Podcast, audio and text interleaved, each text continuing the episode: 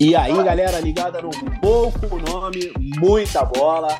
Muito bem-vindos a mais um episódio e com a Copa do Mundo chegando às suas instâncias decisivas. E, claro, é um prazer estar aqui com Vini Carvalhosa mais uma vez para falar dessa grande competição que até agora nos vem trazendo fortes emoções. Vini, muito bem-vindo, um prazer grande estar aqui contigo e Fala um pouquinho aí pra gente suas impressões iniciais aí sobre essa, essa segunda fase da Copa do Mundo. Fala, galera. Bem-vindos todos aí que estão nos ouvindo. Mais um episódio do Pouco Nome Muita Bola. Agora, infelizmente, sem o Brasil mais no Mundial. A gente teve um, uma grande alegria aí com a vitória sobre o Canadá, uma vitória surpreendente do Brasil, que deu esperança de avançar, de até conquistar a vaga olímpica. Acabou que que não deu muito certo. No final das contas, o Brasil realmente era o azarão do grupo, mas saiu de cabeça erguida com uma vitória grandiosa em cima de um grande time, né, que é o Canadá, e depois acabou sofrendo contra a Letônia, mas também não era um jogo nada fácil, é um time da escola europeia, né, escola do leste europeu, ex-soviética, muito muito bem organizado, tático, que mata bem de fora também, enfim. Agora vamos acompanhar o resto da, das, das quartas de final da Copa do Mundo e torcer para o Brasil ano que vem no pré-olímpico, né? Vamos, temos a chance aí ainda de uma vaga nas Olimpíadas com um dos pré-olímpicos, um dos torneios pré-olímpicos que, que vão ter ano que vem. É, exatamente. Vamos ficar na torcida para a nossa seleção. Ainda não tem nada perdido, obviamente vai ser difícil. Os grupos não estão sorteados do pré-olímpico, mas ainda existe uma chance de conquistarmos uma das quatro vagas que estarão é, em disputa. Mas então vamos começar, Vini, falando claramente do grupo do Brasil. A gente teve na segunda fase os dois primeiros dos grupos, das prime da, da, dos grupos da primeira fase avançando. Foram oito grupos, 16 times, e esses 16 times cruzaram os grupos A e B, C e D, E e F, G e H, e então se formaram quatro grupos de quatro equipes os confrontos da primeira fase não se repetiam, só um time dos times do grupo A só jogavam com os times do grupo B e assim em diante. E os retrospectos se acumulavam. E então a gente ia para as campanhas finais com os confrontos diretos sendo é, sendo critério de desempate em, em primeiro lugar e em segundo saldo de cestas. Então, no tríplice empate, o que se julgava, o que o, o primeiro critério era o saldo de cestas somente no confr nos confrontos diretos entre essas equipes. É, então vamos falar um pouquinho do grupo do Brasil em primeiro lugar, é, que terminou né, com o Canadá sendo o primeiro colocado, apesar de ter perdido para o Brasil. A Letônia, surpreendente Letônia, que já deixou para trás a França, agora acaba de deixar para trás a Espanha, a Letônia terminando em segundo, e depois tivemos a Espanha em terceiro lugar e o Brasil em quarto, pelo critério de desempate, que foi exatamente né, a, a vitória da Espanha sobre o Brasil ainda na primeira fase, Vini. Exatamente. O grupo do Brasil a gente já tinha né, adiantado, era um grupo muito difícil. É, a Espanha e o Canadá pintavam como favoritos, acabou que a Espanha né, ficou pelo caminho. A gente também sabia que a Letônia não era um adversário a ser desprezado, muito longe disso, até por ter eliminado a França na primeira fase. E o Brasil deu deu esperança ao torcedor, saiu né, com uma grande vitória na estreia desse grupo sobre o Canadá, um jogo que o Brasil é, ficou atrás por um, um, um, bom pedaço do jogo, mas fez um ótimo último quarto, liderado principalmente pelo Iago naquele último quarto, que é um Iago que vinha apagado nos outros, nos outros períodos do jogo também, né, com grande ajuda de Bruno Caboclo, Lucas Dias, Gui Santos, né, jogadores que tiveram uma ótima atuação ali naquela partida, uma atuação defensiva principalmente, e fez o Brasil chegar com esperança até o confronto com a Letônia, né? O Brasil e a Letônia era um jogo decisivo, assim como o outro jogo entre Canadá e Espanha seria decisivo. Quem vencesse passava. Infelizmente, o Brasil contra a Letônia teve uma atuação bem abaixo da atuação contra o, contra o Canadá, né? O primeiro tempo foi, foi equilibrado, bem equilibrado, mas o terceiro quarto matou o Brasil. A Letônia abriu, chegou a abrir 15 pontos, se eu não me engano, no terceiro quarto, enfim, a, a, abriu bastante ali e acabou vencendo por 20 pontos, matou o jogo naquele quarto. O Brasil teve novamente, sim, é, boas atuações no geral de, de Iago, de Caboclo, de Lucas Dias, mas ficou devendo muito. É, acabou não sendo páreo para um o time letão, no fim das contas, um time que acertou 48% dos arremessos de três pontos, né? Matou muita bola a Letônia, de três, principalmente com o Arthur Skurux, o Arthur Zagares e o Davis Bertans, né? Três jogadores, principalmente o Zagares e o Bertans, né? Que estavam dando o que falar já na Copa do Mundo. Bertans, por ser conhecido na NBA, o Zagares vinha jogando muito bem. O Andrés Grazulis acabou indo muito bem também, é um jogador que já tinha atuado é, bem na vitória sobre a Espanha e o Brasil acabou ficando fora.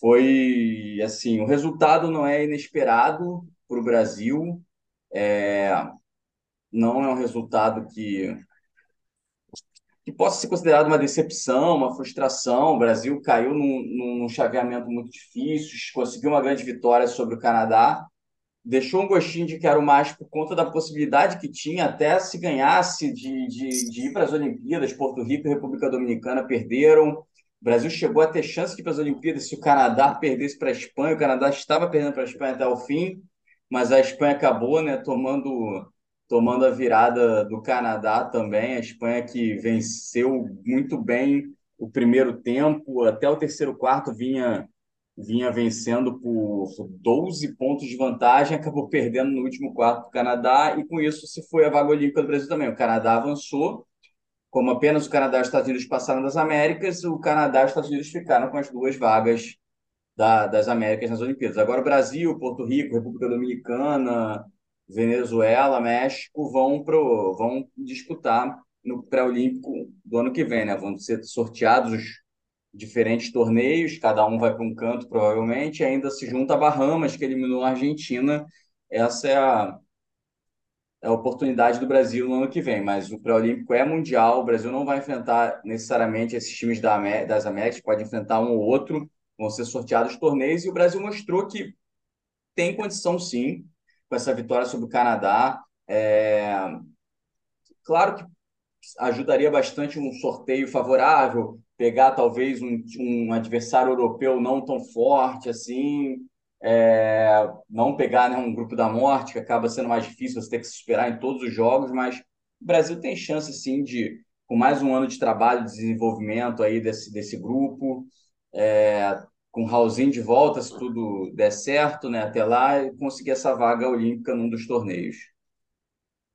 Com certeza a gente vai ficar na expectativa. Só fazer um parêntese rapidinho antes também de dar aqui é, meus espetáculos, minhas análises sobre esse grupo do Brasil. Olho nessa seleção das Bahamas, que veio para cá, para Argentina, para Santiago. Para quem não sabe, eu moro na Argentina. Eles vieram para Santiago del Estero e com três jogadores da NBA muito conhecidos. O Buddy Hield, que já é um jogador que está sempre com a seleção de Bahamas, e teve, tiveram um reforço né, do Eric Gordon, Eric Gordon, que já tinha defendido a seleção dos Estados Unidos, conseguiu uma permissão da FIBA para defender as Bahamas, e o DeAndre Ayton. Não tomaram conhecimento da, da concorrência sequer da Argentina, um time forte da Argentina, e as Bahamas conseguiram a vaga olímpica, a vaga olímpica, a vaga para o pré-olímpico, e eles ainda podem ter quatro reforços para o ano que vem. Seriam o Evan Mobley, um dos principais jogadores de, defensivos já da NBA, na minha opinião, do Cleveland Cavaliers, e o Isaiah Mobley, que fez uma excelente Summer League, e depois teria ainda a possibilidade de levar o Nas Reed, é, e eles estão até pensando em levar o Clay Thompson. O Clay Thompson já defendeu a seleção dos Estados Unidos, também necessitaria uma permissão especial da FIBA, mas o Clay Thompson tem é, descendência, né? É, então pode ser que ele consiga aí defender a seleção das Bahamas. Resta saber se o Isaiah Mobley, o Evan Mobley e o Nas eles já tinham passaporte das Bahamas antes dos 17 anos. porque isso permitiria que eles não ocupem uma vaga de estrangeiro. Mas, enfim, eu vou falar um pouquinho do grupo do Brasil rapidamente, só para fechar aqui. A seleção brasileira, a gente já vinha falando nos outros episódios, o que se esperava realmente era que o Brasil avançasse para a segunda fase e o que viesse era lucro. A gente sabia que o Brasil tinha condições, mas que seria muito difícil. O Brasil conseguiu surpreender o Canadá com uma excelente atuação defensiva, é, com o Iago sendo decisivo na reta final da partida. E o Brasil, contra a Letônia, que vem sendo uma sensação, o Brasil perdeu, obviamente não entregou tudo que podia entregar. O Bruno Caboclo acabou é, cometendo três faltas, duas delas até, na minha opinião, infantis ali no início do terceiro quarto, e rapidamente ficou com quatro faltas. E ele vinha sendo, ele era o único jogador é, capaz ali de ocupar a posição 5 dentro da demanda que o jogo pedia no momento. É, o, o, time começou a marcar por zona, o Brasil marcando por zona, conseguiu é, equilibrar, reequilibrar o jogo mais uma vez e terminar o primeiro jogo, o primeiro tempo próximo no placar, com uma marcação de zona, porque a, a Letônia ela tinha começado a escapar um pouquinho na liderança. O Gustavinho foi lá e fez essa correção. Ele já tinha corrigido bastante o ataque brasileiro para que os bloqueios funcionassem da maneira correta, a entrada do Lucas Dias acertando arremesso de três importantes, e o Huertas trabalhando muito bem no pick and roll, conseguiu cinco assistências em poucos minutos ali, e depois com, as, com a, a, a, perda do Bruno Caboclo, né, que pendurado com faltas, ficou muito difícil. O Tim Soares não conseguiu dar conta, são jogadores de características diferentes. A Letônia conseguiu aos poucos ir fazendo, é, fazendo a leitura do jogo, conseguiu é, romper essa barreira, essa defesa em zona do Brasil já não funcionava. A entrada do, do Brasil vindo do banco foi fundamental. Ele meteu 24 pontos vindo do banco e o segundo tempo dele foi simplesmente espetacular, porque ele simplesmente ele não tomava conhecimento da defesa brasileira, ele recebia a bola ali na cabeça do garrafão, ali, ali dentro da área pintada, e com ganchinhos, com, com, com, com, com boas jogadas, com boa leitura da marcação individual, ele conseguia converter as oportunidades e depois, no, na segunda metade, terceiro quarto, o Arthur Zagars, que para mim vem sendo um, não só a revelação, mas um dos melhores jogadores do campeonato até o momento. Ele acabou com o jogo e aí a Letônia se sentiu cômoda, se sentiu confortável. E aí até o Davis Bertans, que não estava jogando bem, começou a aparecer, acertar arremessos, e aí já não teve mais como o Brasil é, se recuperar. O Bruno Caboclo até voltou para a reta final, conseguiu ainda ter uma boa, é, um, bons números, mas é, isso não apaga é, o quanto ele fez falta no momento que o time mais precisava, que foi o terceiro quarto, e o Brasil não conseguiu é, essa vitória e até como você já disse, não Vini não conseguiu a vaga olímpica pela vitória do Canadá sobre a Espanha. É, mas assim, eu vou falar que o mérito, na minha opinião, é do time da Letônia. Essa é a verdade, porque não dá para desqualificar o time da Letônia. É, é, um time muito bem treinado pelo italiano Luca Banchi. É, o Zagaras é um jogador que domina todas as fases ofensivas. O Davis Bertans é, dá muita opção na bola de três, mas não é um time que, porque o Bertans é jogador de NBA, que todas as bolas são nele, que ele tem que resolver. Ao contrário, é um time que distribui muito bem a bola ofensivamente, sabe se aproveitar dos mismatches, sabe se aproveitar das vantagens numéricas, tem uma excelente transição ofensiva, então muitas vezes pega a defesa adversária desarrumada, tentando voltar. É um time que joga com uma inteligência impressionante, catimba na hora que tem que catimbar, é, e assim pegou uma França meio que dormindo, surpreenderam os franceses, conseguiram vencer a Espanha também muito bem. Ambos jogos em viradas espetaculares. É um time que não fica nervoso porque está atrás do placar, consegue manter, é, manter a mesma estrutura de jogo, não foge do seu plano e acredito até que a Letônia tem tudo para seguir surpreendendo. Vai ter um jogo muito complicado agora, mas a Letônia tem que, temos que ficar de olho nessa seleção. Por outro lado, o Canadá, que diante do Brasil nada deu certo, a seleção brasileira teve todo o seu mérito defensivo, é, mas também a seleção canadense conseguiu marcar muito bem a seleção brasileira. É, e tem esses inícios de jogo que são complicados, o, o ataque não consegue encaixar, acabam dependendo demais do Shea Gildes Alexander. Isso acabou acontecendo também contra a Espanha. O time não conseguiu se acertar. A Espanha teve aí bons momentos, parecia que ia escapar no final do terceiro quarto, mas aí no último período o Canadá finalmente se ajustou, resolveram jogar, defensivamente foram perfeitos. O Shea Gildes Alexander botou o jogo no bolso e o Dylan Brooks teve a melhor atuação dele no campeonato.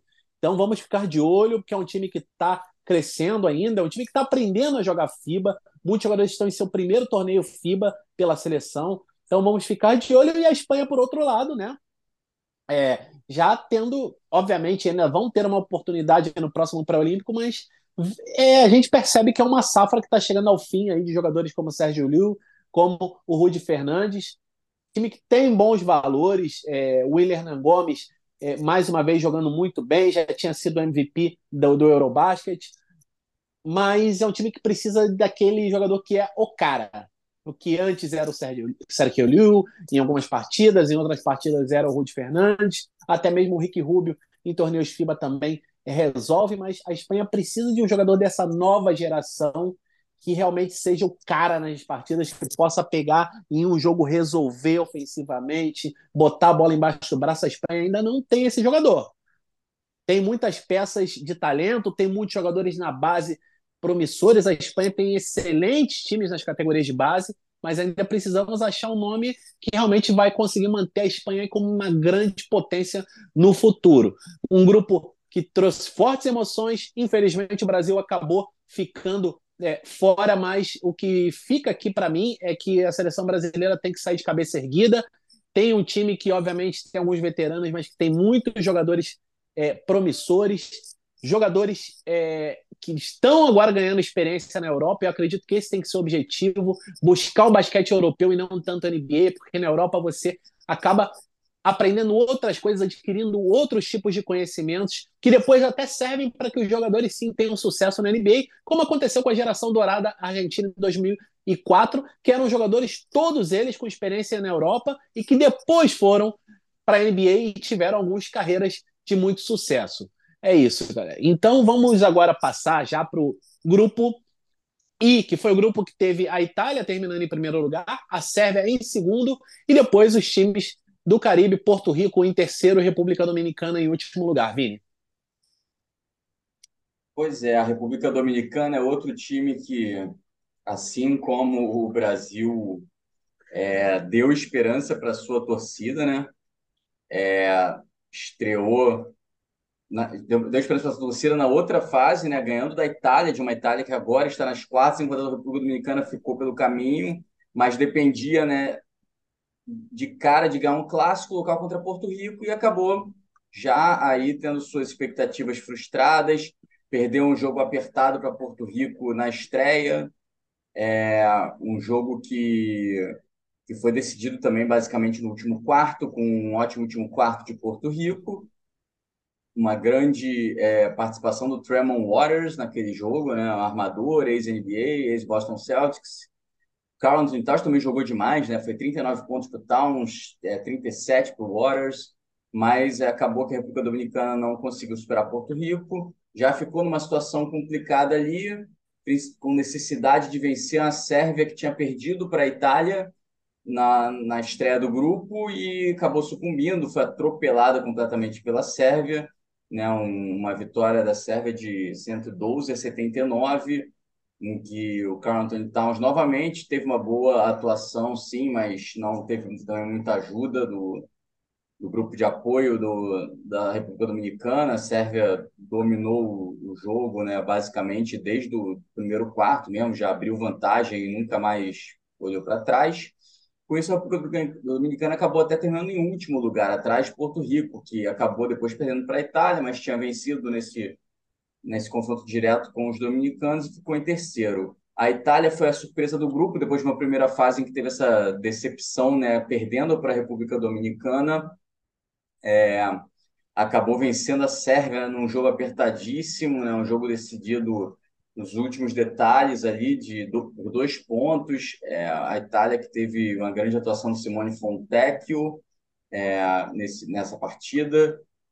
Depois também não teve também muito problema para ganhar da, de Porto Rico, ganhou de Porto Rico por 15, 16 pontos, se eu não me engano.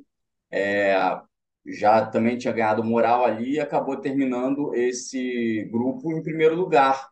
É, conseguiu, com isso, a premiação da Itália foi pegar os Estados Unidos, né? Porque os Estados Unidos acabou perdendo para a Lituânia e ficou em segundo lugar. Então a Itália, por um lado, né, comemorou bastante esse primeiro lugar, mas por outro acabou sendo ruim ter ficado, né, na frente da Sérvia e vai pegar agora os Estados Unidos, enquanto Sérvia e Lituânia vão fazer um, outro clássico ali do leste europeu, um jogo que vai ser, tem tudo para ser um jogaço também nas quartas de final. É, são jogos da terça-feira, né? Esta terça-feira já com fortes emoções. É, e a Itália, é, a Itália surpreendeu a Sérvia, essa é a verdade. Esperava a Sérvia favorita nesse jogo, mas a Itália é um, time com muitos jogadores já experientes, veteranos, tem essa pegada de grandes jogos. É, é, o Gigi da Tomi, que está fazendo aí sua last dance com a seleção italiana, mas o Simone Fontecchio, hoje o time é do Simone Fontecchio, é o cara mesmo, é, é um jogador que a nível FIBA ele sobra muito ofensivamente, muitos recursos, ainda não teve o espaço é, devido na NBA, mas ainda a gente fica na esperança de vê-lo é, em ação, conseguindo aí mais oportunidades. Mas é um grande jogador. A partida dele contra a Sérvia foi espetacular. É, o Fontec, que de repente é a esperança da, de uma seleção italiana contra os Estados Unidos, que às vezes começa o jogo meio dormindo ali. É, mas vamos ficar de olho. Mas assim, eu não sei se é nem tão negócio pegar a Lituânia ao invés dos Estados Unidos, porque o que vem jogando na Lituânia é uma enormidade, a gente já vai falar disso. A Sérvia, por outro lado, mesmo sem o Nikola Jokic e o Vasilij Mitic, é um grande time. O Bogdan Bogdanovic vem mais uma vez carregando a seleção sérvia, mas é, com o Nikola Jovic também tendo grandes atuações. E se, apesar de ter é, decepcionado um pouquinho agora na, nessa segunda fase, é, teve um pouquinho abaixo, mas depois o Stevan, Jovic é, veio muito bem, um, um, excelente jogador ali no backcourt. É, a Sérvia tem grande nome, Nikola Milutinov é, também é um excelente jogador ali dentro na zona pintada. E por outro lado, é, a seleção sérvia, a gente teve uma notícia muito triste, né? A Sérvia vai ter um desfalque agora para essa para essa para esse mata-mata, já que o Borussia é, Simanic, o pivô, acabou é, ainda na primeira fase, é, no jogo contra é, o Sudão do Sul, ele recebeu uma cotovelada involuntária do, do, do pivôzão lá do Nuni Omot e ele a cotovelada ela pegou de uma maneira que ele foi para o hospital, é, ele foi operado na, e só que ele teve complicações pós-operatórias e os médicos acabaram tendo que extrair um rim. É um jogador que perdeu um rim numa jogada fortuita e uma notícia triste, né? Ele obviamente não vai estar com, com a seleção nessa reta final de Copa do Mundo e a, a, gente fica aqui na torcida por uma rápida recuperação, para que ele se recupere da melhor maneira possível. É, obviamente, é, o basquete não é o mais importante nessas horas, é que ele possa voltar aí, estar bem, é, saudável é, e, e, depois é isso, a questão de voltar a jogar basquete alto nível é uma coisa secundária. De qualquer maneira, muita força aí ao pivôzão sérvio neste momento, mas é, apesar desse desfalque, a Sérvia ainda é um time time forte, é um time que vai fazer um clássico contra a Lituânia, que, na minha opinião, tudo pode acontecer. E vamos ficar de olho. E, por outro lado, a República Dominicana é, ficou com aquele gostinho do quase ali, né? O Carl Anthony Towns teve espetaculares é, atuações, especialmente contra Porto Rico, meteu 39 pontos. É, só que, assim, pelo, pela vitória italiana sobre a Sérvia, esse resultado é, acabou é, República Dominicana perdendo para Porto Rico, acabou que dava no mesmo ganhar ou perder. Porque mesmo se a República Dominicana chegasse à última rodada com quatro vitórias, é, pela maneira como eles perderam para a Sérvia, é, eles de repente poderiam estar. É, ele, eles seriam eliminados da mesma forma pelo saldo de cestas no confronto direto é, o mais incrível, né? Porque terminariam Itália, República Dominicana e tem, haveria um empate ali, né? é, entre Itália, República Dominicana e Sérvia, já que a, Itália acabou vencendo a Sérvia, terminariam todas com quatro vitórias e uma derrota. Então, meio que foi ali, né? Essa vitória da Itália sobre a Sérvia acabou prejudicando bastante a República Dominicana de uma maneira ou de outra. É, e Porto Rico cumpriu as expectativas, né? terminou ali na segunda fase com alguns bons valores, mas é, não era o que se esperava o Porto Rico avançar, passar para as quartas de final. Já seria algo é, muito além das expectativas. De qualquer maneira, um bom torneio dessa sessão porto-riquenha. E vamos agora da sequência falar do grupo dos Estados Unidos, que acabaram sendo surpreendidos pela Lituânia, Vini. Pois é, o grupo dos Estados Unidos acabou se tornando o grupo da Lituânia, né? É, os Estados Unidos era favoritíssimo no grupo, estreou com uma vitória razoavelmente tranquila sobre é, Montenegro, depois acabou per, é, perdendo para a Lituânia num jogaço dos lituanos nos Estados Unidos. Teve uma grande atuação do Anthony Edwards durante a partida, fez 30 e 30, 35 pontos, né? E, mas Isso. acabou suspendido por um time lituano que não teve nenhum grande destaque pontuador, por exemplo. Se eu não me engano, o maior pontuador teve 15 pontos, mas vários jogadores fizeram ali 10 a 15 é um time que jogou muito bem coletivamente, que atropelou os Estados Unidos no primeiro quarto, né? já abriu 19 pontos no primeiro quarto e acabou conseguindo segurar essa vantagem, apesar de uma tentativa de reação dos Estados Unidos, principalmente no terceiro quarto, que encostou no placar, mas não, foi suficiente.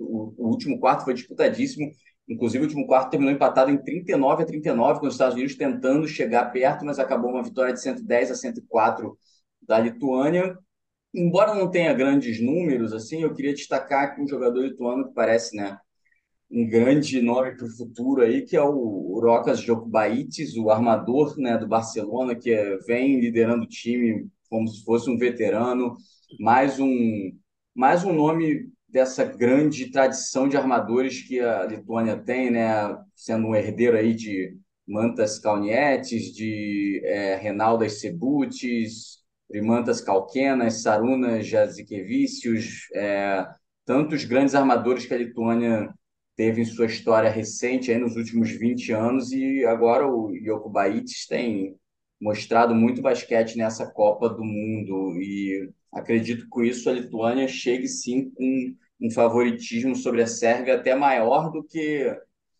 do que era esperado antes, né? A Sérvia que já caiu para a Itália, agora vai pegar pela frente a Lituânia e acredito que a Lituânia entre sim como favorita contra a Sérvia. No resto do grupo é isso. Os Estados Unidos cumpriu seu papel contra Montenegro, depois sofreu. Vamos ver como é que os Estados Unidos é, se comporta agora nas quartas de final, quando é para valer, né? Vai pegar aí de cara a Itália, que é um time que vem em ascensão, realmente vem contando aí com principalmente com Simone Fonteco mesmo, em grande fase. É, mas, claro, é favorito contra a Itália, sim. O time americano é, é superior, tem grandes jogadores e tem pelo menos uns cinco jogadores ali que podem decidir qualquer jogo a qualquer momento. Montenegro realmente também não era, não tinha muita expectativa para essa segunda fase, mas acabou se superando porque conseguiu uma vitória sobre a Grécia, uma Grécia bastante decepcionante nessa Copa do Mundo, perdeu os dois jogos da, da segunda fase, acabou terminando na 15ª colocação, né? uma, uma posição bastante abaixo para a história que tem o basquete grego, um jogo contra Montenegro que, que foi equilibrado, acabou vencido por Montenegro por quatro pontos, mas a, realmente a Grécia nunca conseguiu impor um ritmo mesmo, é, ficou atrás já no primeiro tempo, só no último quarto conseguiu encostar um pouco mais e dar mais trabalho. Montenegro teve uma grande Copa do Mundo de Nikola Vucevic, né, como, como já esperado, ele conseguiu mostrar o seu basquete ali no garrafão, também arremessando, enfim. É, mas não era esperado mesmo que o Montenegro conseguisse grande coisa nesse grupo. Essa vitória sobre a Grécia e uma colocação melhor no Mundial, né, acabou ficando em 11º lugar, já foram uma vitória para a seleção. E, e a Grécia é isso, foi uma Grécia decepcionante mesmo. É. Tudo bem, não tinha Giannis Antetokounmpo, é, mas poderia ter feito mais nesse grupo. A gente já não considerava a Grécia favorita mesmo a passar contra a Lituânia e Estados Unidos, que eram times que vinham melhor na, na Copa do Mundo. mas poderia ter feito mais, poderia ter sido mais competitiva. É, com certeza. A Grécia, apesar de não ter o Giannis Antetokounmpo, é, que obviamente faz toda a diferença, a Grécia, como a gente já tinha afirmado aqui, desce pelo menos uns dois degraus na, né, em relação aos outros, aos outros times, mas de qualquer maneira tinha bons nomes, mas só que depois, principalmente depois de já perder para os Estados Unidos e para a Lituânia, chegou para a última partida extremamente desmotivada e acabou aí perdendo para um time que tinha muito mais a, a ali a brigar, que era Montenegro, liderada pelo Nikola Vucevic, que conseguiu é, aí essa vitória para se despedir bem do, do torneio. E, por outro lado, tivemos Estados Unidos e Lituânia, que chegaram à última rodada para decidir esse primeiro lugar do grupo e claramente esse primeiro quarto com a parcial de 31 a 12 a favor da Lituânia, um início horrível dos Estados Unidos, acabou fazendo toda a diferença. Os Estados Unidos mostraram poder de reação, estiveram muito próximo de levar o jogo para a prorrogação ali no desespero no finalzinho, acertaram algumas bolas de três importantes. O Paulo Banqueiro conseguiu uma roubada de bola ali é, que deixou um jogador livre para arremessar da zona morta, o jogo ia ficar com um ponto de diferença com alguns segundos. Então ainda teria uma chance ali do, do, de buscar o um empate ou até mesmo a virada, mas acabou não dando certo. A Letônia com um jogo mais uma vez muito variado, muito consistente, uma defesa muito firme, as bolas de fora caindo quando tinham que cair, jogo cadenciando quando tinha que cadenciar, acelerando quando tinha que acelerar, sete jogadores pontuando em dígitos duplos. A Lituânia mostrando não só que é um time que tem condições de ganhar dos Estados Unidos, mas tem condições de ganhar de qualquer outro. Vamos ficar de olho na Lituânia, que vem sendo uma dessas sensações, uma das sensações deste campeonato. E fechando agora a análise desta segunda fase da Copa do Mundo, vamos falar do grupo do grupo K. Do grupo K que teve a Alemanha mais uma vez aí passando por cima de todos, inclusive da Eslovênia com Luka Doncic, Vini. Pois é, a Alemanha também é outro time que acabou surpreendendo o favorito do grupo, né? Exemplo da Itália, exemplo da Lituânia e é exemplo da própria Letônia. Então, cada grupo teve uma surpresinha aí. A Alemanha que veio muito bem da primeira fase também, mas é, Luka Doncic é, vinha jogando muito, carregando a Eslovênia, carregou contra a Austrália também na estreia da segunda fase, enquanto a Alemanha passou com muita tranquilidade pela Geórgia, né? um, um jogo de 27 pontos de vantagem para os alemães, é, contando ali com uma grande atuação do Maudolô, do Dennis Schroeder, enfim, depois a Alemanha foi com tudo e atropelou também a Eslovênia, sem, sem dar chance, né? 100 a 71, uma vitória ainda maior do que contra a Geórgia. É, foi 100 a 73. A Alemanha com Dennis Schroeder jogando demais, 24 pontos, 10 assistências para ele. É, basicamente foi o Schroeder o time, né? O Daniel Tess também fez 14 pontos, 7 rebotes, mas o Schroeder acabou com o jogo é, limitou o Luka Doncic a, a 23 pontos, só duas bolas de 11 tentadas de três para o Doncic, que acabou decepcionando nesse quesito. É, a Alemanha soube segurar muito bem, anular ele, que dessa vez não contou com tanta ajuda de Mike Toby, de Clemen Prepelic, é, que vinham contribuindo bastante ao redor do Luca.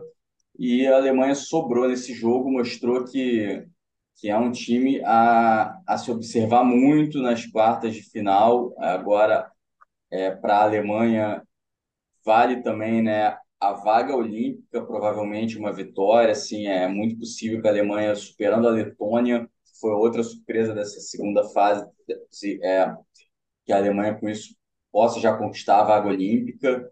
É, daqui a pouco a gente vai falar mais sobre essa questão né, das, das quartas de final e das vagas olímpicas, mas a Alemanha chega até com algum favoritismo, sim, contra essa Letônia, que também foi muito bem na segunda fase.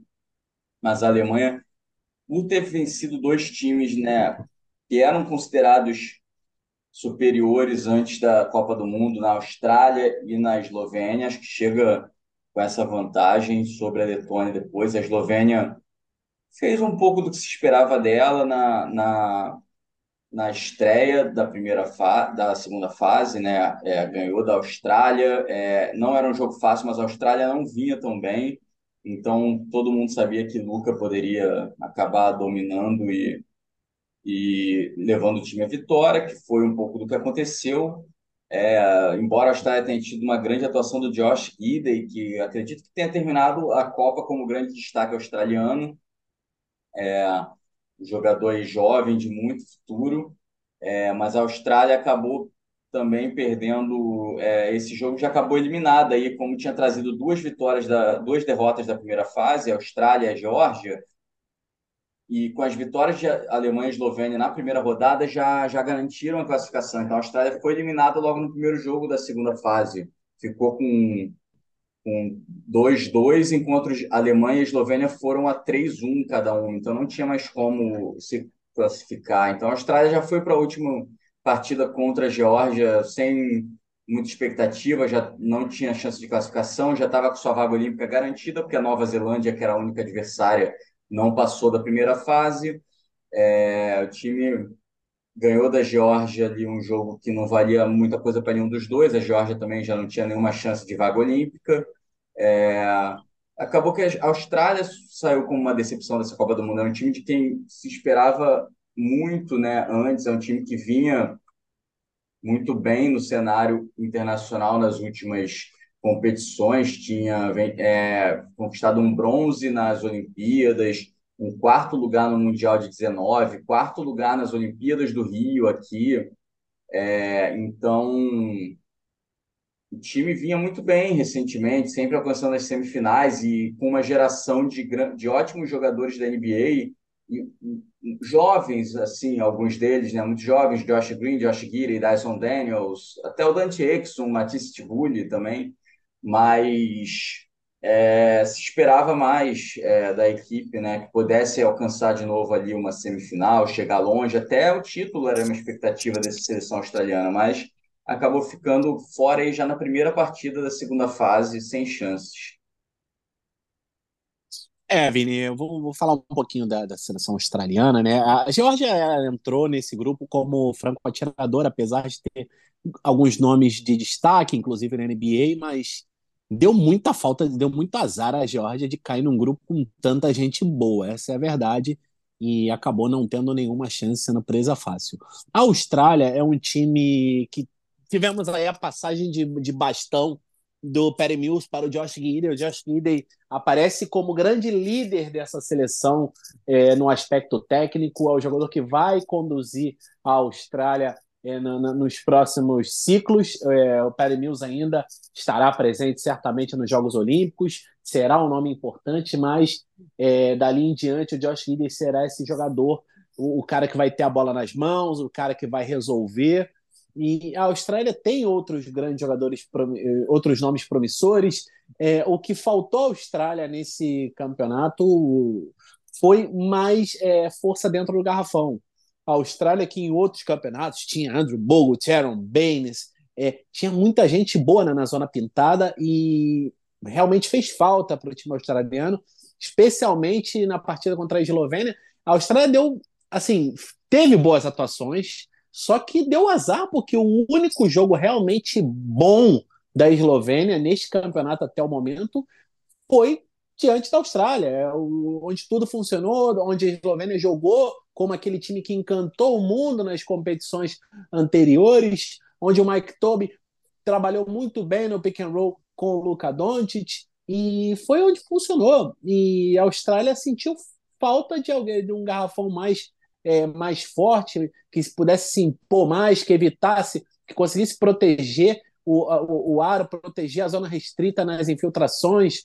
É, um time permitiu muitas cestas fáceis da, da Eslovênia acabou sendo eliminado, mas é um time a ser é, observado para os próximos ciclos. E em relação à Eslovênia ter terminado em segundo, é, não me surpreende, é, de fato, até eu tinha levantado isso em, em, episódios anteriores, e principalmente no último episódio, depois da primeira fase, que a Eslovênia tinha que abrir o olho para não terminar eliminada nesta segunda fase, é, porque tinha duas seleções muito fortes pela frente. É, a Eslovênia ela já na primeira fase ela sofreu no primeiro tempo contra a Venezuela, defesa de perímetro não encaixou, a Venezuela fez chover do, da, da linha dos três pontos, depois teve problemas até contra Cabo Verde, é, tem que lembrar disso. Então, não é de hoje que essa seleção vem tendo complicações. E contra a Austrália, tudo encaixou.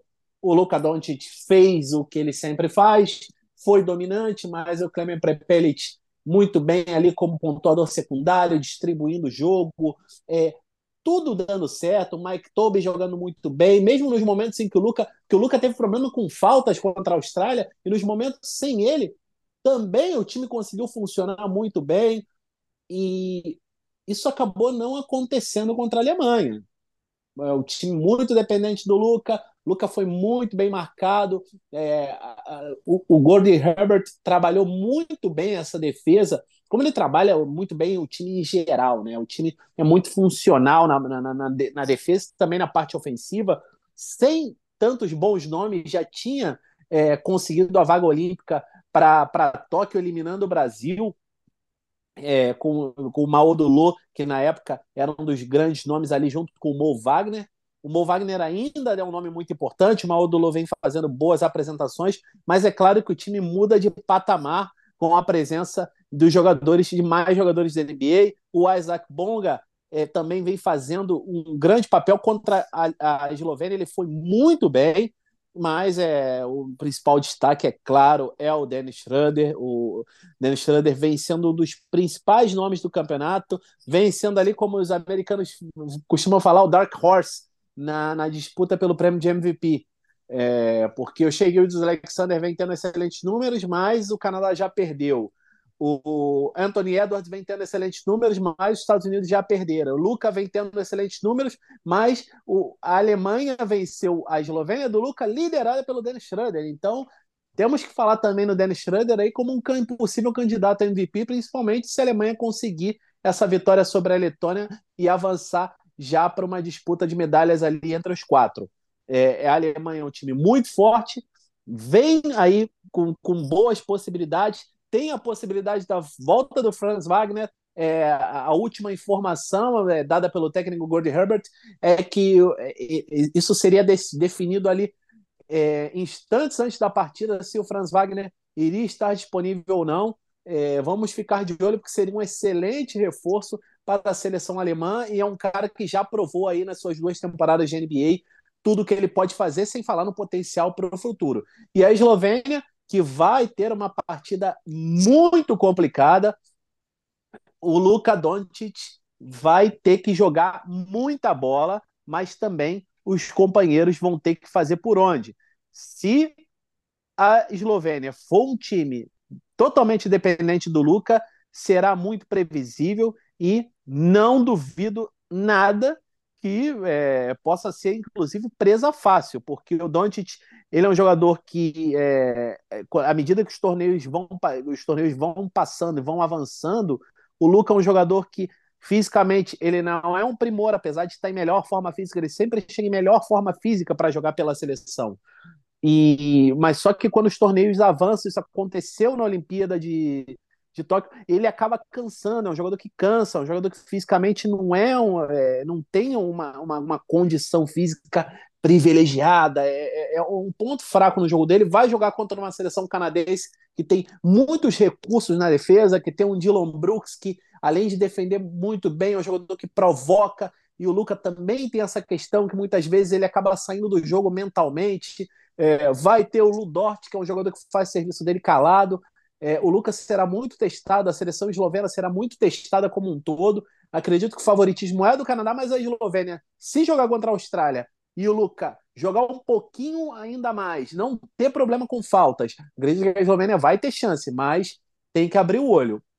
Então é isso, Vini. E já que a gente já está falando disso, a gente já vai falar é, aqui mais desses prognósticos da, das quartas de final, só para dar informação, né, já que a gente falou da Austrália, a Austrália ela garantiu, como você disse, a vaga para os Jogos, é, os Jogos Olímpicos de Paris, por ter sido o melhor time da, da Oceania, a única disputa realmente era com a seleção da Nova Zelândia, que ficou na primeira fase, tivemos os classificados de Ásia e África definidos. Na Ásia, o Japão ele confirmou, o Japão só dependia dele para conseguir sua classificação, cumpriu o seu papel, venceu, né, venceu quando precisou ali o Josh Hawkinson mais uma vez sendo protagonista. É, o Japão vai para sua segunda Olimpíada consecutiva e vamos ficar de olho que o Japão terá mais uma vez o Rui Hachimura é, deve jogar com o time completo, mas venceu seus dois jogos no, no torneio aí, que não, não, é exatamente consolação, porque tinha coisa em jogo, mas conseguiu terminar bem o campeonato com duas vitórias consecutivas. E depois tivemos a seleção do Sudão do Sul, aí é, representando a África, não é a principal potência africana, mas é um time que vem crescendo, é um time que vem em ascensão, com alguns bons nomes, venceu as suas duas partidas e estará nos Jogos Olímpicos pela primeira vez. É um momento histórico no basquete do país e temos que destacar, obviamente, o Wayne Gabriel era o nome ali mais conhecido, é um jogador de NBA, mas o campeonato do Carlec Jones foi espetacular. Na minha opinião, é, obviamente não vai ser considerado ali para MVP, para primeiro time do campeonato, mas sem dúvida um dos jogadores de, de, de estatisticamente de maior impacto em todo o torneio e o Sudão do Sul aí tendo a sua vaga nos Jogos Olímpicos confirmada, Vini.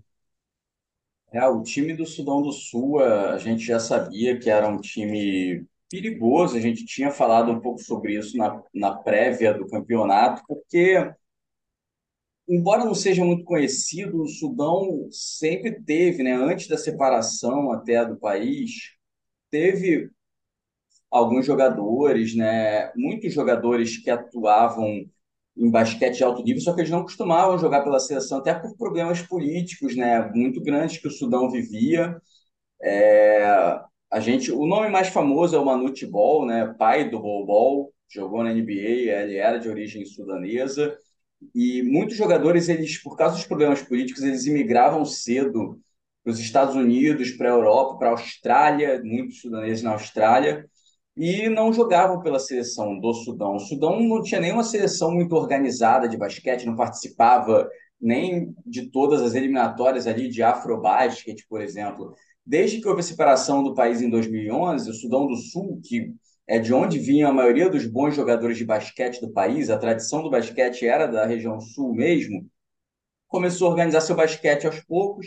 Se eu não me engano, foi a partir de 2013, né? dois anos depois da separação, que, que o Sudão do Sul começou a, a disputar competições e, e começou a tentar organizar seu basquete né? ali. É, tem muitos jogadores que atuavam é, no basquete australiano mesmo, é, e aos poucos esses jogadores foram recrutados a atuar na seleção. O próprio Luol Deng, que é outro jogador de origem sudanesa, né, que não jogou no Sudão também, porque ele, se ele era também naturalizado britânico, defendeu a seleção né, do Reino Unido, até nas Olimpíadas de Londres, no, Euroba no, no Mundial de 2010 e o Luolden, como presidente da federação, começou a organizar melhor o basquete local, chegou a treinar o time também, o Royal Ivy treinou o time também agora e conseguiu recrutar esses jogadores bons que tem espalhado pelo mundo aí. É, então, o, o Sudão do Sul é, é um time que não acredito que, que entre né, com muitas chances de conquistar uma vaga nas Olimpíadas no, no pré-olímpico mundial, é, não, não entraria com uma chance, muita chance se fosse no pré-olímpico mundial, mas conquistar essa vaga direta é um grande passo para o país. É, o basquete africano é forte, sim, tá, tá crescendo ainda mais na NBA, lançando uma liga, patrocinando uma liga africana local, com, com também com a presença de cedendo profissionais para desenvolver o basquete africano. A gente já viu muitos jogadores africanos de alto nível é, na NBA, a maioria eram nigerianos, alguns camaroneses, é, senegaleses, mas o Sudão do Sul é, conseguiu se impor em relação a esses países de maior tradição, né, de tradição há mais tempo no basquete, e conquistar essa vaga olímpica, que de outra forma seria muito difícil para eles. Mas espero que a gente possa né, ver de novo grandes atuações de Kerrick Jones, Enem Gabriel, também o Marial Chayok, que passou para a NBA pelo Sixers, é, também jogou na D-League, é, foi bem na Copa do Mundo, ala armador. É, eles podem também tentar trazer outros jogadores ali né, para o pro, pro elenco deles. Não sei se, se conseguir recrutar o Bol Bol, por exemplo, o filho do Manute Bol, que, que, é, que tem origem sul-sudanesa. Então, seria interessante, né? Eles têm outros nomes para recrutar. É, acredito que, que o Sudão do Sul vai ser uma história muito legal nas Olimpíadas de Paris. Então, essa vaga foi né, a vitória de um, de uma organização num país que passou por muitos problemas políticos nas últimas décadas e que conseguiu aí se recuperar e de cara, se eu não me engano, essa é a terceira competição importante ou quarta do time, participou de do Afrobasket, não, segunda, só conseguiu participar do Afrobasket 2021 e agora do Mundial, não tinha se classificado para o Afrobasket antes, se eu não me engano. Então, é muito legal e acho que Sudão do Sul tem muitos jogadores nos Estados Unidos e na Austrália, e jovens disputando a NCAA ou na Liga Australiana, que podem dar um futuro para o país no basquete, assim, no cenário internacional. Com certeza, a gente fica na torcida. É... Até você mencionou essa liga, a Basketball Africa League, que é patrocinada pela NBA, e que ainda não tem o time do Sudão do Sul. É... são 12 times atualmente, não tem o time do Sudão do Sul, então, de repente, é até uma esperança aí para que mais os olhos da, da, da, NBA, os olhos do mundo possam estar voltados para o país e também jogadores nascidos lá no Sudão do Sul possam ter maiores oportunidades. É, mas, enfim, uma, uma, uma, linda história para esse desse campeonato é que, obviamente, a gente tem muitas sempre surpresas nesses grandes torneios, mas o Sudão do Sul, é, de longe, foi uma das histórias mais bonitas de se ver. E agora é, vamos projetar um pouquinho aqui as quartas de final. Nesta terça-feira começa a disputa das quartas de final e teremos já de cara a seleção dos Estados Unidos enfrentando a Itália. É um confronto até interessante, porque tem o Paulo Banqueiro, que tinha a possibilidade de defender a seleção italiana e acabou escolhendo é, defender a seleção dos Estados Unidos. Agora eles estarão frente a frente. É, por um lado, e depois esse jogaço, esse clássico espetacular entre Sérvia e Lituânia, e depois, na quarta-feira, outros dois grandes jogos, a Alemanha buscando manter sua invencibilidade diante da sensação Letônia e fechando essas quartas de final, Canadá enfrentando a Eslovênia um mano a mano entre Shea Alexander e Luka Doncic, dois dos principais candidatos a MVP do campeonato. Vini, vamos começar aqui com nossos prognósticos. Vini, para começar, Estados Unidos e Itália.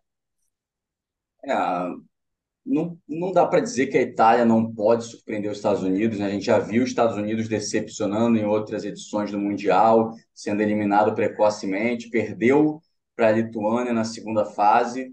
Mas os Estados Unidos é favoritíssimo. É... Paulo Banqueiro vem jogando muito bem, é... o Anthony Edwards vem jogando muito bem, mas é... os Estados Unidos, eu acredito até que a derrota para a Lituânia né, liga aquele sinalzinho de alerta de, pô, vamos levar isso a sério. E eu acredito que os Estados Unidos passa, sim, é mais time no geral, tem mais armas para tanto para parar o ataque da Itália, né, muito centrado no Simone Fontecchio, quanto para criar no seu próprio ataque. É, eu estou de acordo, acredito que a, a Itália tem alguma chance ali, de repente, com um início ruim dos Estados Unidos, como aconteceu contra a Lituânia, e o Fontecchio fazendo chover, tendo o melhor jogo do campeonato, talvez o jogo da vida dele. Isso pode acontecer, mas a seleção dos Estados Unidos ainda tem os melhores jogadores, tem mais talento, apesar de não ter toda essa experiência em FIBA, é, não é um time que se formou como aquela geração do Redeem Team, que jogou vários ciclos consecutivos, manteve uma base, era um time acostumado à FIBA. Isso não acontece mais. É, os jogadores jogam um ciclo e termina ali. Então é sempre essa experiência de ir melhorando jogo a jogo. E começar, às vezes, mal, até que encaixa a marcação, encaixa o ataque. É, o Anthony Edwards, obviamente, sobressai nesse time, é um dos melhores jogadores do campeonato, mas os Estados Unidos vai precisar de um pouquinho mais, vai precisar é, na armação do Tyrese Halliburton, que foi, fez o seu pior jogo no campeonato contra a Lituânia, ele que vinha bem, vinha jogando melhor que o Jalen Brunson, vai precisar de novo do Austin Reeves, trazendo ali boa produção vindo do banco, ele também fez o seu pior jogo no campeonato contra a Lituânia, é, e vai precisar que os titulares cumpram seu papel. Jaron Jackson Jr. fez um jogo muito ruim é, contra a Lituânia também. É, é, o time precisa muito, depende muito dele lá embaixo, já que o Walker Kessler não vem tendo minutos, não vem tendo oportunidades. É, o time vai precisar do Jaron Jackson Jr. estar em seu melhor nível. O Jalen Brunson, é, principalmente ali na reta final dos jogos, também ele acaba entrando e fazendo uma dupla com o Tyrese Halliburton time vai precisar jogar bem e estar atento para conseguir essa vitória. Não vai ser fácil, mas os Estados Unidos sim tem o favoritismo. E depois, Vini, Sérvia e Lituânia. Sérvia e Lituânia, é o que a gente falou. Em outras, em outras épocas, seria um, um, um confronto que não teria favorito, né, de duas das escolas mais tradicionais do leste europeu, mas nesse Mundial é a Lituânia favorita. A Lituânia que ganhou dos Estados Unidos, que vem jogando muita bola é, desde a primeira fase. Não é um time com tantos nomes conhecidos quanto antes, mas tem um time muito equilibrado, que tem tido grandes atuações de não só do Jonas Valanciunas, né, do Mindaugas Kuzminskas também, que jogou na NBA, mas também de outros nomes Ignas Brasdeíscas, o, o Tadej Sederkerskis, o Rokas Jokubaitis, que a gente já citou, o Vaidas Kariniauskas, enfim, o Eimantas Benzius também vem jogando bem. É um time que tem muitas armas aí para segurar a Sérvia, uma Sérvia que, obviamente, é, pode ganhar o jogo, como a gente disse, é muito tradicional. Tem Bogdan Bogdanovic, tem Stefan Jovic, tem Nikola Jovic, tem Nikola Milutinov, jogadores que podem fazer a diferença assim. Não vai contar com Borisa Simanic, infelizmente, né? Teve essa situação muito desagradável, mas que era um nome importante vindo do banco, mas tem também no banco ali Alex Avramovic, Marco Guduric, Vanja Marinkovic, nomes que também vinham bem. Então, a Sérvia nunca pode ser descartada numa situação dessa, mas entra sim com azarão contra a Lituânia. A Lituânia é mais time nessa Copa do Mundo. É, Vini, eu estou de acordo. É, o momento, para mim, é todo da Lituânia. A Lituânia, como já disse, vem fazendo atuações muito consistentes, eficientes, time muito equilibrado. O Jonas Valanciunas pode fazer a diferença lá embaixo, mas também tem o Rokas Jokubaitis, que 22 anos, mostrando que é um talento nível NBA. É, vamos ficar até de olho, inclusive, depois desta Copa do Mundo, é, se vai aparecer alguma especulação envolvendo o nome dele. É, a Sérvia, obviamente, para os minutos finais, se o jogo estiver muito equilibrado, pode acabar levando uma vantagem, porque o jogador mais pronto para essas circunstâncias de jogo se chama Bogdan Bogdanovic, é, entre os dois plantéis. É um jogador que pode resolver nos minutos finais. A Sérvia tem outras peças importantes, mas é, obviamente num jogo é, neste nível vence o time que não é o time que é melhor nos últimos minutos. Isso faz a diferença para, de repente, desempatar um jogo que vem equilibrado, mas é, a Lituânia vem fazendo jogos consistentes, vem fazendo jogos é, bem desde o primeiro minuto. É um time que é, mantém a sua maneira de jogar e acredito que sim tem o favoritismo. E agora vamos passar para os jogos da quarta-feira. Alemanha, Letônia, duas sensações do campeonato, Vini. É um outro jogo que, que tende a ser bastante equilibrado, né? São dois times que realmente se superaram, surpreenderam, estão mais longe do que talvez muita gente acreditasse antes. É, a Alemanha, para mim, chega também com uma vantagem nesse jogo. Dennis Schroeder, que é um talento que todo mundo já conhece, jogando muito. Tem outros jogadores ali com capacidade de de, de se impor, né, como o Daniel Tais, né, jogador de NBA, é, o Moritz Wagner, é, uma Odolo que vem, que vem jogando muita bola. Infelizmente, a Alemanha não teve de volta o Franz Wagner ainda, né, que era um dos destaques do time, se machucou no primeiro jogo e não voltou. É, mas é um time que, que tem mais condição a princípio do que a Letônia. Mas a Letônia mostrou, né, derrotando é, o, a França na primeira fase, depois a Espanha na segunda fase, que pode vencer qualquer um. Então, um, um, um jogo inspirado da Letônia, nas bolas de três, na defesa forte, com é, atuações ali novamente boas de nomes como o Andrés Grazoulis, o Roland Smith, o Arthur Zagares, o Arthur Skurux e, e, os dois Bertans, é, é muito importante. assim é, é, é completamente possível da Letônia passar da Alemanha. É, é um jogo equilibrado. É, não, é, não acho que é o mais equilibrado dessa fase, talvez por causa do Canadá e Eslovênia, que creio que será um jogo, um jogão. A Alemanha tem uma certa vantagem sobre a Letônia, mas a Letônia é completamente capaz de, de passar, sim. É, acredito que vai ser um, vai ser um grande jogo. Acredito que teremos o talvez o matchup posicional é, mais interessante de se ver é, nestas quartas final. Será de um lado Dennis Schroeder, do outro lado Arthur Zagars é, são dois armadores que vêm resolvendo as partidas, vêm jogando muito bem. Acredito que a Letônia não vai encontrar a mesma facilidade que em outros jogos, é, diante de uma defesa alemã que vem é, jogando muito bem, mostrou isso contra a Eslovênia. Não é, teremos mais arremessos contestados. É, a Alemanha pode ter aí, se, em caso de volta do Franz Wagner, dependendo das condições em que ele estiver, pode ser um diferencial. A Alemanha, como eu já vinha dizendo, é talvez é o melhor time alemão que eu tenha conhecimento. Nem mesmo na época do Dirk Nowitzki, ele tinha tanto talento ao redor dele. É, então acredito que isso sim pesa. A Alemanha vem com uma grande campanha, é a favorita, mas vamos ficar de olho nesse time, é, nesse time que vem cantando pela sua maneira de jogar.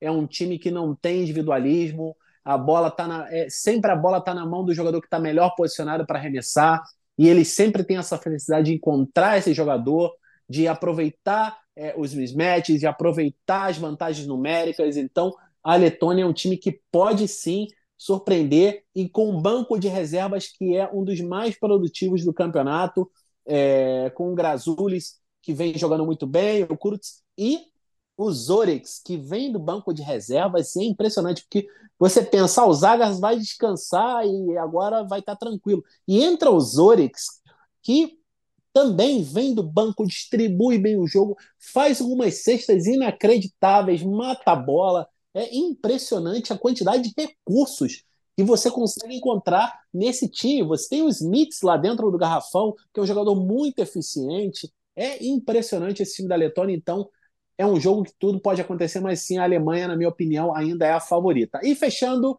Eslovênia, Canadá, Luka Doncic, Shea Gildes Alexander, Vini. Pois é, eu acredito que esse seja o, jogo mais equilibrado dessa segunda fase, justamente pelo confronto entre esses dois jogadores. É, os dois times é, os dois times perderam jogos inesperados nessa segunda fase, então acabam perdendo um pouquinho do, do favoritismo e da moral que poderiam ter antes, mas em outras ocasiões o Canadá seria também muito favorito sobre a Eslovênia, principalmente se tivesse vencido os dois jogos na segunda fase, é, sem perder para o Brasil, num jogo muito abaixo. Então, acredito que vai ser muito equilibrado, porque Luca Doncic vinha jogando muito bem já e pode botar o jogo nas costas, vencer o jogo para a Eslovênia, principalmente se contar com a ajuda maior que vinha tendo, sim, do Mike Tove e do Clemen Prepelic, principalmente precisa de um pouco de ajuda aí do resto do elenco esloveno para não jogar sozinho. É, e o Canadá mostrou que é vencível, sim, né? é possível de ser vencido. A Eslovênia deve explorar isso, uma defesa forte, tentar segurar o Shea, tentar segurar as outras armas ali do Canadá, RJ Barrett, Kelly Olynyk, enfim. É, então, acredito que vai ser um jogo mais equilibrado, um duelo difícil de prever. O Luca não, não pode ser nunca né, descartado, mas eu tivesse que apostar hoje, eu apostaria no Canadá ainda. O Canadá se recuperou contra a Espanha, que é um grande time também. Venceu a Espanha num jogo muito duro, sim, vencido no final, mas chega com um pouquinho mais de moral, por isso contra a Eslovênia vem da derrota para a Alemanha, né? E embora Luca possa assim decidir qualquer partida, eu acho que o Canadá é um pouquinho favorito, mas é um jogo muito equilibrado que vai ser muito interessante assistir. É verdade, é verdade. O jogo, para mim, vai ser um jogaço, vai fechar com chave de ouro essas quartas de final. Teremos de um lado o Luka Doncic, candidato a MVP, do outro lado o Alexander, candidato a MVP. Teremos a Eslovênia, que traz toda a sua experiência é, a nível FIBA, é, não só de jogadores que jogam em torneio em FIBA, FIBA normalmente em seus clubes, mas a seleção que joga muito tempo junta, então tem um entrosamento, tem é, essa a rodagem FIBA que é importante, e do outro lado tem um Canadá que é talento puro, mais atleticismo. Então, cada time vai ter seu ingrediente, e com base naquilo que a gente viu das duas seleções ao longo do campeonato, é um jogo muito difícil de se prever, até mesmo não só o resultado. Porque é um jogo que podemos ter o Canadá fazendo um início muito ruim ofensivamente, como fez em vários outros jogos, e a, e a, e a, e a Eslovênia se aproveita disso, vem com o Luca dominando. É, aí você tem RJ Barrett e Dylan Brooks, que são muito inestáveis física, é, tecnicamente, às vezes, fisicamente não, mas tecnicamente, emocionalmente. Então, a Eslovênia vai e abre uma vantagem enorme, aí o jogo começa a fluir e a Eslovênia ganha de um vareio. Isso é possível? Sim, é possível. Do outro lado, é, obviamente, a Eslovênia jogando como jogo contra a Austrália.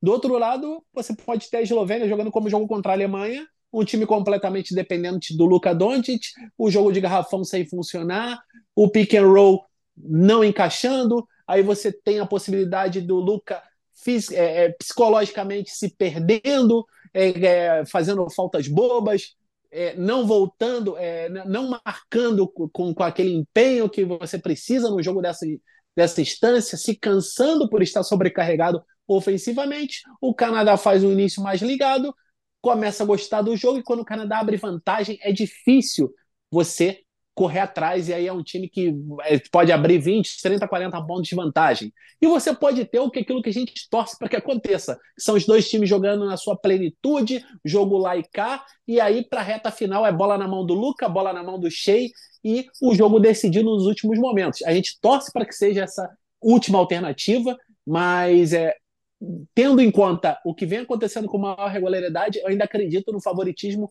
do Canadá, especialmente pela produção do Shea Gildius Alexander nos minutos finais de cada jogo, mesmo quando o Canadá saiu derrotado contra o Brasil. Então é isso, mas vamos, vamos ficar na expectativa. Tirando o jogo dos Estados Unidos, acredito que todos os outros jogos estão bastante abertos, tudo pode acontecer e fortes emoções aí para essa reta final de Copa do Mundo e a gente vai estar aqui acompanhando e enfim, é isso. E só para fechar, Vini, a gente tinha falado do MVP na semana passada. Como é que tá teu voto? Mudou? Você ainda acredita aí que tá entre Luca e Shea ou alguém mais subiu, subiu aí para essa briga? É um, uma, uma coisa muito difícil, né? Acho que está entre Luca e Shea ainda assim. É, acredito que são os dois jogadores com uma capacidade de, de brilhar mesmo, de decidir jogos sozinhos até o fim, até porque outros nomes individuais muito fortes já foram eliminados, já que vinham muito bem, como era o Carl Anthony Towns, o Jordan Clarkson, até o Rondé Hollis Jefferson, é, são nomes que já foram, Tremont Waters também, que vinham muito bem, são nomes que já foram eliminados. Então, eu acredito que ainda está entre Lucas Shea e quem passar, né, passa a ser o favoritíssimo a MVP entre os dois nesse confronto. Quem vem um pouco atrás ali, né, dois jogadores que para mim vêm um pouco atrás e podem ainda entrar nessa briga, dependendo de até onde chegarem, é, são é, o Bogdan Bogdanovic e o Simone Fontecchio, né? E, não, junto com esse grupo aí de um pouquinho atrás, ainda coloca o Anthony Edwards, né? Os Estados Unidos chegando numa final, sendo campeão, com o Edwards brilhando nessas reta final, ele é completamente capaz de ser eleito MVP, ele vem muito bem, é o cestinho americano até agora, enfim. Então, para mim é isso, ainda está entre Lucas Shea, quem passar se isola como favorito na disputa do MVP. Um pouco abaixo vem ali Anthony Edwards, Bogdan Bogdanovic, Simone Fontecchio. É, com certeza. É, são esses nomes aí. É, acredito que o Shea vem um pouquinho à frente pelo que ele vem fazendo nos minutos finais das partidas. É, o Luca vem logo depois por tudo que ele faz estatisticamente, mas só que tem um nome ali que eu acho que tem um caminho trilhado para que possa aparecer. Se chama Dennis Schroeder, porque se a Alemanha vence a Letônia, chega a uma semifinal que já é muito mais do que se esperava dessa seleção, e de repente consegue surpreender os Estados Unidos chegar numa final, eu acho que não precisa nem da Alemanha sair campeã para o Dennis Schroeder ser o MVP do torneio. É, tem essa possibilidade, mas ainda assim, Lucas Shea são os que largam na frente. A gente vai ter a definição de quem segue na briga nesta quarta-feira. E, enfim, muitas emoções e vamos ficar na expectativa para aquilo que acontece nesses quatro jogos espetaculares. E dependendo do que aconteça, Vini, a gente ainda não promete, mas grande chance de a gente ter mais um episódio desse nosso podcast esta semana, porque vai ter muita coisa boa para falar. É muito bom estar tá aqui falando dessa Copa do Mundo para vocês, tem sido uma experiência maravilhosa. Então, de repente, a gente pode ainda sair com outro episódio antecipando semifinais e finais. Mas é isso, Vini. De qualquer maneira, foi um prazer enorme estar aqui com você mais uma vez. E na semana que vem, se a gente não gravar nessa semana, semana que vem com certeza estaremos aqui para falar do campeão mundial, falar de tudo que aconteceu, da definição das vagas olímpicas. Se tiver alguma outra novidade no mundo do basquete, certamente também estaremos aqui para comentar, beleza? Vini, prazer enorme estar aqui contigo. É isso aí, galera. Vamos tentar gravar mais um aí, vamos ver como é que fica a rotina e tudo, mas certamente material não vai faltar com quartas de final tão, é, tão equilibradas assim. São quatro grandes jogos, é, acredito que tem tudo para ser quatro jogos equilibrados, interessantes e, embora com algum certo favoritismo na maioria deles, Vamos ficar de olho e de toda forma a gente vai postando também no Instagram aí, vocês que estão nos acompanhando lá, a gente vai dando, dando um panorama do que está acontecendo, vai, vai postando bastante lá para que vocês fiquem sempre ligados aí na Copa do Mundo de Basquete. Então é isso, um abraço, até a próxima. Obrigado a cada um de vocês que estiveram aqui com a gente em mais um episódio do Pouco Nome, Muita Bola. A gente se vê na próxima. Aquele abraço.